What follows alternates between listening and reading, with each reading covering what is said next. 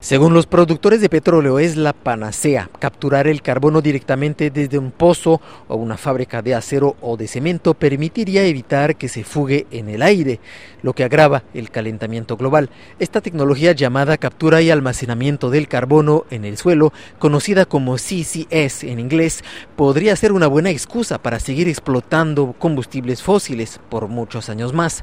Pero ¿qué tan eficiente es este método? Responde Felipe Sánchez, investigador del Stockholm Environment Institute en Suecia y especialista en descarbonización.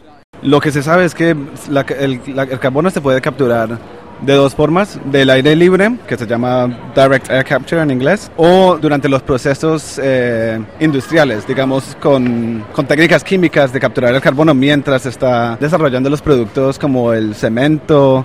Hay diferentes partes de cómo se hace. Por ejemplo, hay una parte que es la captura del carbono, la otra es la transportación y el almacenamiento del carbono. Esas son eh, etapas distintas del proceso y de comienzo hasta el final, esa cadena es lo que es difícil de hacer, lo que no se sabe al momento. Esa va a ser la innovación que todavía no ha llegado a, a manifestarse.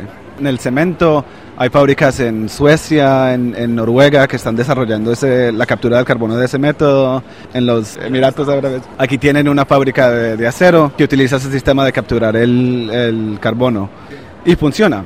Lo que es un poquito sensitivo es que, digamos, en el ejemplo de aquí en Abu Dhabi, es que el, el, el, carbono que se captura es utilizado para otras cosas. En este sentido, se utiliza para sacar más petróleo de la tierra.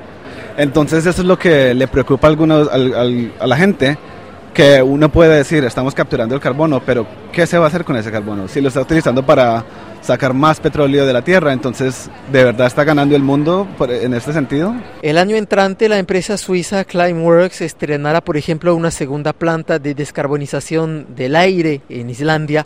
Sin embargo, juntas estas dos instalaciones solo permitirán retirar 40.000 toneladas de CO2 de la atmósfera al año, lo que equivale a las emisiones anuales de 8.600 coches, una gota en el océano de nuestras emisiones de gases de efecto invernadero. Felipe Sánchez.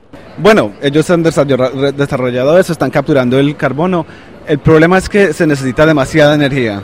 Y entonces otra vez viene la, pregunta, si no tienes energía renovable, en Islandia lo hay porque tienen energía eh, geotérmica, y entonces se puede hacer, pero al momento no están capturando pues lo que se necesita. Entonces, ¿en cuál parte del mundo se va a poder desarrollar ese sistema? Pocas partes. Además de su costo muy alto, de la necesidad de disponer de energía renovable, la captura del carbono suscita dudas porque implica almacenar en el suelo grandes cantidades de CO2 con riesgos de fugas en caso de sismos, por ejemplo. Por ahora, depender de esta tecnología para luchar contra el cambio climático es demasiado riesgoso.